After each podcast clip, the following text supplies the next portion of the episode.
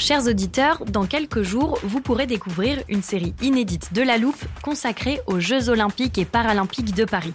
À trois mois de la cérémonie d'ouverture, on s'est demandé comment réussir ces JO. Les transports sont-ils prêts à affronter les milliers de touristes? Le dispositif de sécurité est-il suffisant? L'enthousiasme sera-t-il finalement au rendez-vous? Pour répondre, on plonge durant cinq épisodes dans les archives des éditions précédentes, accompagnés des journalistes de l'Express. C'est à retrouver à partir du 13 mai sur toutes les plateformes d'écoute. Here's a cool fact. A crocodile can't stick out its tongue. Another cool fact, you can get short-term health insurance for a month or just under a year in some states. United Healthcare short-term insurance plans are designed for people who are between jobs, coming off their parents' plan, or turning a side hustle into a full-time gig. Underwritten by Golden Rule Insurance Company, they offer flexible, budget-friendly coverage with access to a nationwide network of doctors and hospitals. Get more cool facts about United Healthcare short-term plans at uh1.com.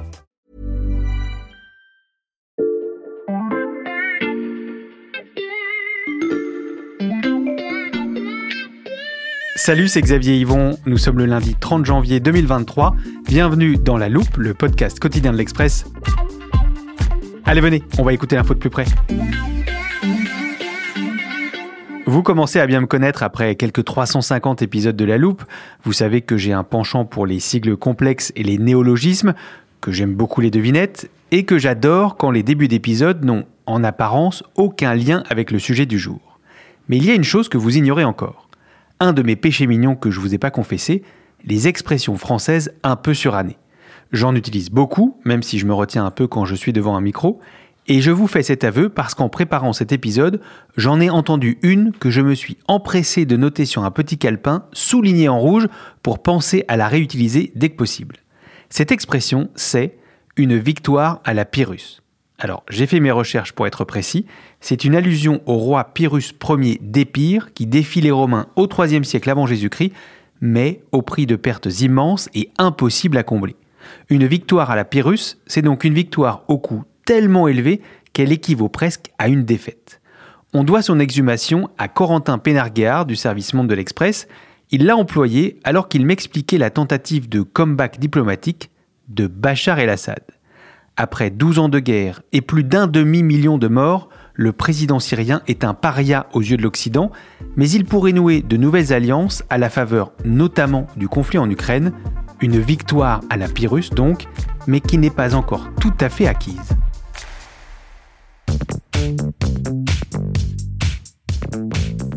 Salut Corentin. Salut Xavier. On va prendre le temps de décortiquer ensemble le contexte international qui peut sembler propice à ce retour du président syrien. Mais d'abord, je me suis dit qu'il fallait peut-être rafraîchir la mémoire de nos auditeurs. J'ai donc sorti le chronomètre de la loupe. Plusieurs milliers de manifestants ont une nouvelle fois défié le régime dans plusieurs grandes villes du pays. Pour protéger les civils, une armée libre de Syrie tente de s'organiser. Des centaines d'hommes, de femmes et d'enfants victimes d'une attaque à l'arme chimique. L'armée syrienne libre cède le terrain à l'organisation État islamique. Sur place, l'exode a commencé. L'ONU craint la pire catastrophe humanitaire du siècle. La Russie s'impose comme un acteur majeur. Bachar peut également compter sur le soutien de l'Iran. Le président syrien a revendiqué la libération d'Alep. Les États-Unis vont quitter la Syrie. Donald Trump estime que le groupe État islamique a été vaincu. Voilà pour les grandes lignes du conflit. On va aussi faire un petit point sur la situation en Syrie aujourd'hui. Et pour ça, la loupe a fait appel à un spécialiste. Fabrice Balanche, euh, je suis maître de conférence à l'Université Lyon 2. Donc j'enseigne la, la géopolitique, la géographie politique du Moyen-Orient. Fabrice Balanche se rend aussi régulièrement en Syrie et je lui ai demandé de me résumer la situation sur place. Bah, écoutez, la Syrie aujourd'hui, euh, c'est à peu près 17 millions euh, d'habitants. On compte 7 à 8 millions euh, de, réfugiés à l'étranger, en- essentiellement en Turquie, 4 millions, au Liban, en Jordanie, en France, en Europe. Ceux qui restent, bah, ils sont séparés par trois zones, puisqu'il y a la zone gouvernementale tenue donc, par le régime syrien. Vous avez à peu près 11-12 millions d'habitants. Euh, la zone tenue par euh, les forces démocratiques syriennes, euh, donc les, les Kurdes, où là vous avez 3 millions d'habitants dans le nord-est, et puis euh, le nord-ouest, où là vous avez des groupes djihadistes comme euh, Hayat al-Sham, vous avez des milices pro-turques, c'est à peu près 4 millions d'habitants dans le nord-ouest au nord d'Alep.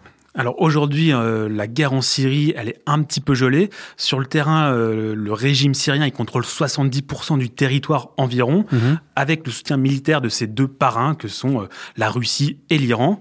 Alors l'objectif aujourd'hui pour Bachar el-Assad, c'est que le monde entier reconnaisse qu'il a gagné la guerre. Alors évidemment, c'est hors de question pour l'Occident, après, euh, comme tu l'as dit, euh, 500 000 morts et des millions de déplacés. Mais sur le terrain, la réalité, elle est un petit peu difficile à évacuer. J'en parle régulièrement avec des sources militaires, et notamment j'en parlais avec des Israéliens il n'y a pas si longtemps, qui disaient bah, sur le terrain, Assad a gagné la guerre, on doit faire avec, alors que les ruines de la Syrie sont encore fumantes, hein, bien sûr. Euh, J'imagine que Fabrice Ballanche t'en a aussi parlé, Xavier. Tout à fait. On écoute la suite de sa réponse. Le point commun entre euh, toutes ces zones euh, et toutes ces populations, c'est qu'elles sont aujourd'hui dans une extrême misère. On a les trois quarts de la population euh, qui, euh, qui vivent évidemment sous le seuil de pauvreté, qui est en, situation de dépendance, qui reçoivent des aides de la communauté internationale, que ce soit l'ONU, euh, que ce soit les, ONG. Ceux qui s'en sortent, en fait, c'est les gens qui ont de la famille à l'étranger depuis longtemps, ou alors des réfugiés qui peuvent leur envoyer un peu d'argent pour qu'ils arrivent à survivre. Je reprends ton expression, Corentin. Les ruines de la Syrie sont encore fumantes. Qu'est-ce qui pousse Bachar el-Assad à préparer un comeback diplomatique à ce moment précis? Bah, en fait, ça fait déjà un moment, hein, parce que lui, il pense avoir gagné la guerre euh, avec les bombes depuis plusieurs années, et maintenant il veut aussi gagner la guerre côté diplomatique, une alliance après l'autre. Alors, en 2018, il a repris contact euh, officiellement avec les Émirats Arabes Unis, Mm. avec l'Arabie Saoudite, qui sont même deux pays très importants au Moyen-Orient. Euh, il y a eu des visites euh, de Bachar el-Assad, même aux Émirats Arabes Unis, en personne. Et en juin 2021, pour la première fois depuis dix ans, tu as eu un ministre syrien qui allait en Arabie Saoudite. Pareil, c'était euh, symbolique, très officiel et très important pour le retour sur scène de Bachar el-Assad. Et euh, aussi en juillet 2021, euh, on était encore pendant le Covid, hein, je sais pas si tu te souviens, il y avait plus beaucoup de vols, Mhm. mais il y a eu la reprise des vols directs entre Damas et Dubaï. Donc voilà, là aussi, euh, une partie des pays de la Ligue arabe, ils veulent réintégrer la Syrie de Bachar el-Assad sur la scène régionale, alors que la Syrie euh, de Bachar el-Assad en avait été expulsée euh, en 2011 à cause de la répression horrible qu'on connaît tous. Et aussi le gros changement récent de ces dernières semaines, ces derniers mois, c'est euh, de plus en plus de signaux positifs de la part de la Turquie d'Erdogan. Quels signaux, par exemple? Bah, en décembre, pour la première fois, tu as les ministres de la Défense de la Syrie et de la Turquie qui se sont vus officiellement à Moscou pour justement discuter d'une éventuelle normalisation des liens euh, entre la Turquie et la Syrie. Et surtout, euh, début janvier, tu as euh, donc le président Erdogan qui a dit qu'il pourrait tout à fait rencontrer Bachar el-Assad dans les mois qui viennent.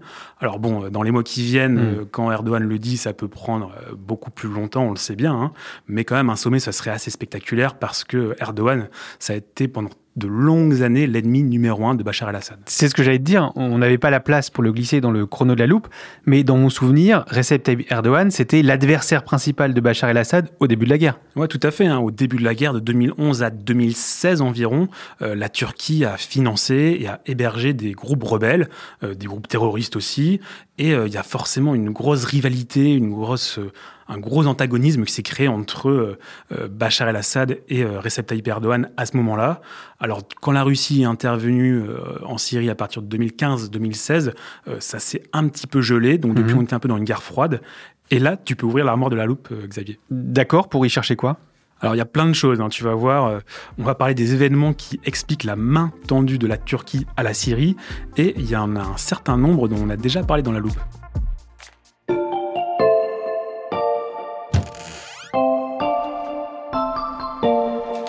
C'est parti, Corentin. Dis-moi ce que je sors de l'armoire. Alors on a surtout deux choses à sortir. Mhm. D'abord le podcast qu'on avait appelé La fin d'Erdogan et l'après. Mhm. C'était il y a un peu plus d'un an, hein, il me semble.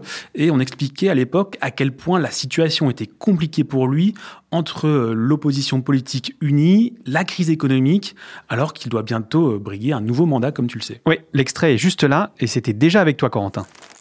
En fait, il allait tellement loin dans la répression qu'il y a un vrai front uni, tout sauf Erdogan, qui est en train de se créer pour la première fois depuis 20 ans. Euh, on, en est à ce stade où euh, il y a une union de la, qui va de la gauche à même certains partis d'extrême droite. Donc, la première raison qui pousse Erdogan à se rapprocher de Bachar el-Assad, c'est le calendrier électoral turc. Et ouais, tout à fait, parce que comme tu le sais, euh, maintenant on a une date. Euh, Mhm. La présidentielle, ce sera le 14 mai en Turquie, avec euh, des sondages qui sont très mauvais pour Erdogan. Euh, Il y a l'économie qui va aussi très très mal. Et une des questions centrales de la présidentielle, ça va être l'immigration, Mhm. parce qu'aujourd'hui, tu as environ 4 millions de réfugiés syriens qui se trouvent sur le sol turc. C'est très impopulaire en Turquie. Et vu les conditions économiques et sécuritaires de la Syrie aujourd'hui, bah, on a une bonne partie de la population qui reste encore susceptible de partir de la Syrie. Et la pression pourrait donc s'accroître sur le régime d'Erdogan. C'est exactement ce que m'a expliqué Fabrice Balanche. Euh, la Turquie a construit un mur à sa frontière avec la Syrie de 800 km de long, partant de la Méditerranée euh, jusqu'à l'Irak, pour empêcher les mouvements euh, de, de population. Mais on avait vu, euh, par exemple, la- la- l'année dernière, une tentative de plusieurs dizaines de milliers de personnes d'essayer de passer euh, par le poste frontière de Bab el Awa, qui ont été euh, dispersés sans ménagement évidemment par l'armée turque.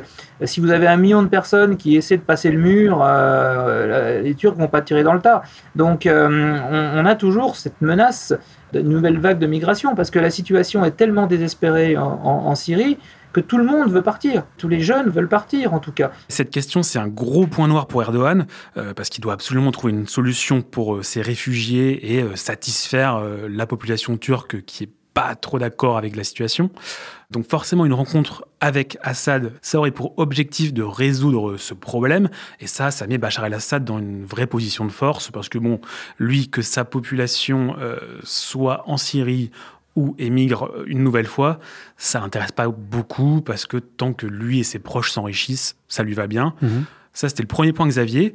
Tu vas pouvoir retourner fouiller dans l'armoire pour le second. D'accord. Cette fois, c'était il y a moins longtemps. Mhm. Euh, il me faudrait votre épisode sur le Kurdistan et sur la définition du Kurdistan syrien. Avec Amdam Mostafavi, directrice adjointe de la rédaction, j'ai ça. C'est quelque chose d'assez spécifique. Tu as peut-être entendu le mot de Rojava euh, Mhm, pendant euh, la guerre euh, en Syrie.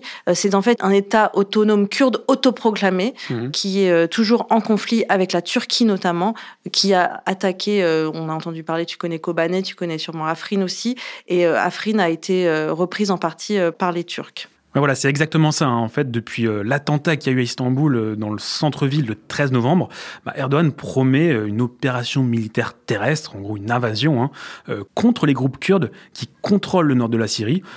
Mais en fait, Erdogan dit ça aussi parce qu'il a besoin de l'appui du régime syrien, ou au moins que le régime syrien ne fasse rien, donc il approuve de manière tacite, pour lancer cette offensive militaire contre les Kurdes dans le nord de la Syrie. Donc c'est un nouveau coup tactique très politique de Erdogan qui a pour but de contenter euh, les nationalistes turcs euh, qu'ils soutiennent et aussi pour diviser l'opposition, parce que même si aujourd'hui euh, elle va s'unir autour d'un candidat euh, principal, elle est partagée entre un parti pro-kurde qui est le HDP Mhm. et les kémalistes, le CHP, qui est le grand parti euh, d'opposition, mais qui lui est plutôt favorable à une intervention contre les, les groupes rebelles kurdes. Quand les coups tactiques d'Erdogan font les affaires de Bachar el-Assad, euh, c'est bon Corentin, je peux refermer l'armoire? Ouais, c'est bon, tu peux.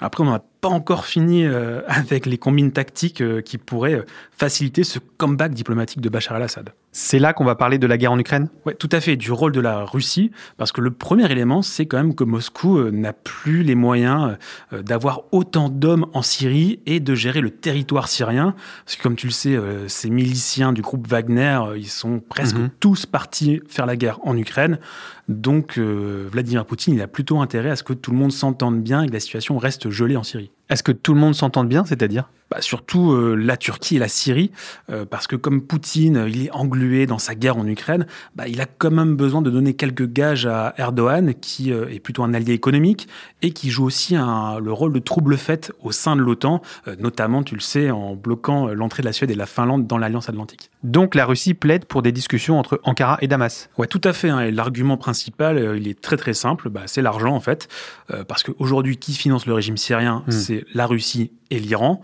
Or, euh, la Russie, elle donne jamais rien gratuitement. Donc là, elle fait pression sur le régime syrien pour qu'il accepte les conditions euh, que la Turquie lui propose et pour créer un espèce de front uni euh, Moscou, Ankara, Damas. Mhm. Ça, c'est le langage officiel.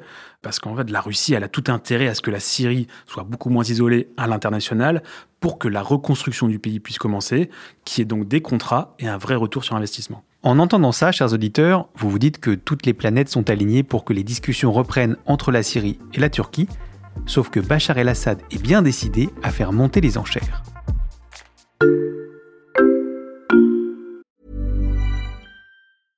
I'm Sandra, and I'm just the professional your small business was looking for. But you didn't hire me because you didn't use LinkedIn jobs. LinkedIn has professionals you can't find anywhere else, including those who aren't actively looking for a new job but might be open to the perfect role, like me.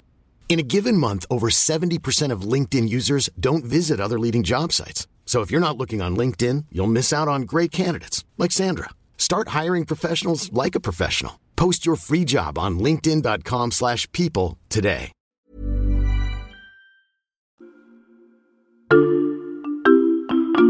Pour Bachar el-Assad, se rapprocher ou faire mine de se rapprocher des Turcs, c'est aussi un moyen de dire euh, à l'axe euh, Arabie Saoudite, euh, Émirats, euh, attention, je peux aller voir du côté des Turcs. Et donc, si vous ne venez pas rapidement à Damas, si vous ne me réintégrez pas dans la Ligue arabe, si surtout vous ne m'offrez pas une aide économique, eh bien, je peux aller voir du côté des Turcs. Vous entendez à nouveau Fabrice Balanche, maître de conférence à l'université Lyon 2. Et ça, en général, ça fonctionne. Ça fonctionne parce que, bon, 30 ans que je travaille sur le pays, et j'ai toujours vu les Syriens fonctionner de cette façon. À un moment donné, ils se fâchaient avec la France. Bon, bah, ils allaient voir les Allemands pour obtenir une aide. Et puis, alors les Français voyaient que finalement les Allemands avaient pris la place de la France, alors ils essayaient de renouer euh, avec le régime syrien. Puis après, c'est les Européens d'une manière générale qui se fâchent avec Assad. Mais qu'est-ce qui se passe? Il va voir les Japonais et il obtient une aide de la coopération japonaise. Euh, Alors là, finalement, les Européens se disent qu'on a fait une bêtise, ça va être le porte-avions des Japonais, euh, etc. Oui, Fabrice Balanche, il- connaît très très bien la Syrie, il a vécu là-bas et il appelle ça la psychologie syrienne. Mhm. En gros, euh, c'est pas parce qu'ils ont un intérêt rationnel à faire quelque chose qu'ils vont forcément le faire. L'objectif, c'est de tirer le maximum de toutes les situations et de tous ces intérêts concurrents autour de la Syrie. Alors, avec euh, tous ces calculs, euh, Bachar el-Assad, ben, il pourrait euh, finir par être un invité surprise, par exemple, du prochain sommet de la Ligue arabe. Euh, ce sera à Riyad, en Arabie Saoudite, au printemps, Mhm.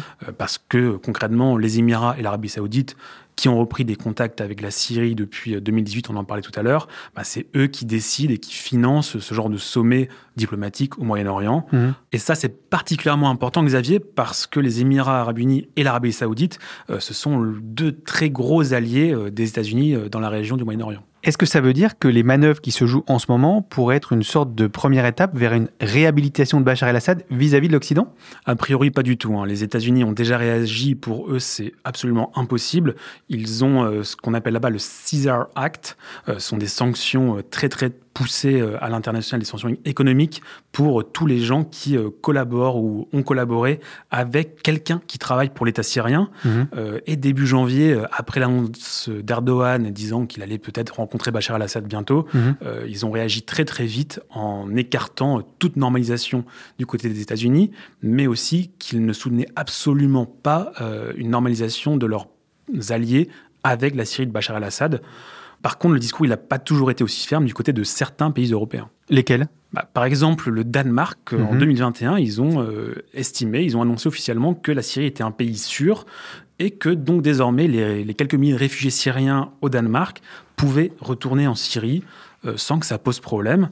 Alors évidemment, c'était euh, faux. hein. Euh, le régime continue de punir en torturant et voire en tuant ceux qui sont partis pendant la guerre. Mhm. Il y a d'autres exemples, hein, euh, la Hongrie, la Bulgarie par exemple, qui ont repris des liens diplomatiques euh, avec Damas, principalement là aussi pour des raisons migratoires. Mhm. Euh, la Grèce a rouvert son ambassade à Damas, euh, Chypre aussi. Principalement, là, c'est des enjeux économiques, hein, parce que tous ces pays-là, ils envisageaient une reconstruction du pays, euh, donc forcément les contrats qui vont avec. Et euh, on sait qu'en Syrie, il y a un clan principal qui prend les, les décisions. Ils sont pas nombreux, donc on peut euh, se partager les contrats quand le Hmm. pays sera reconstruit. J'ai bien noté que tu m'avais dit que le discours de ces pays n'avait pas toujours été aussi ferme, en parlant au passé, Corentin. Est-ce que ça veut dire que la situation a changé? Oui, en fait, euh, ces pays européens, ils étaient tentés par une coopération assez discrète hein, avec Damas, Mhm. mais c'était il y a encore euh, deux ans. Depuis, on a eu la guerre en Ukraine Et ça, ça rend impossible toute normalisation avec un pays euh, qui est tenu par les Russes, par Vladimir Poutine, que ce soit financièrement ou militairement. Hmm. Bon, ça n'a pas de quoi euh, froisser Bachar al-Assad. Hein. Ça fait 12 ans euh, qu'il montre qu'il n'a pas peur de faire une guerre civile à son, son propre peuple. Et donc, c'est pas ça qui va freiner son cynisme ou son ambition à revenir sur la scène internationale. Rien ne freinera le cynisme de Bachar el-Assad. Tu reviendras nous raconter la suite de ces manœuvres aux multiples explications. Merci beaucoup, Corentin. Merci, Xavier. Corentin Pénarguéard du service Monde de l'Express. Chers auditeurs, vous pouvez lire tous ces articles sur l'express.fr. Profitez-en, le premier mois d'abonnement numérique ne coûte qu'un euro en ce moment. Si ce podcast vous a plu, je vous recommande aussi de suivre La Loupe sur la plateforme d'écoute de votre choix. Vous y trouverez un nouvel épisode chaque matin dès 6h et vous pourrez nous laisser des étoiles ou des commentaires. Je vous rappelle également l'adresse pour nous écrire par mail, la loupe at l'express.fr. Cet épisode a été écrit par Margot Lanuzel, monté par Charlotte Barris et réalisé par Jules Cro. Retrouvez-nous demain pour passer un nouveau sujet à la loupe.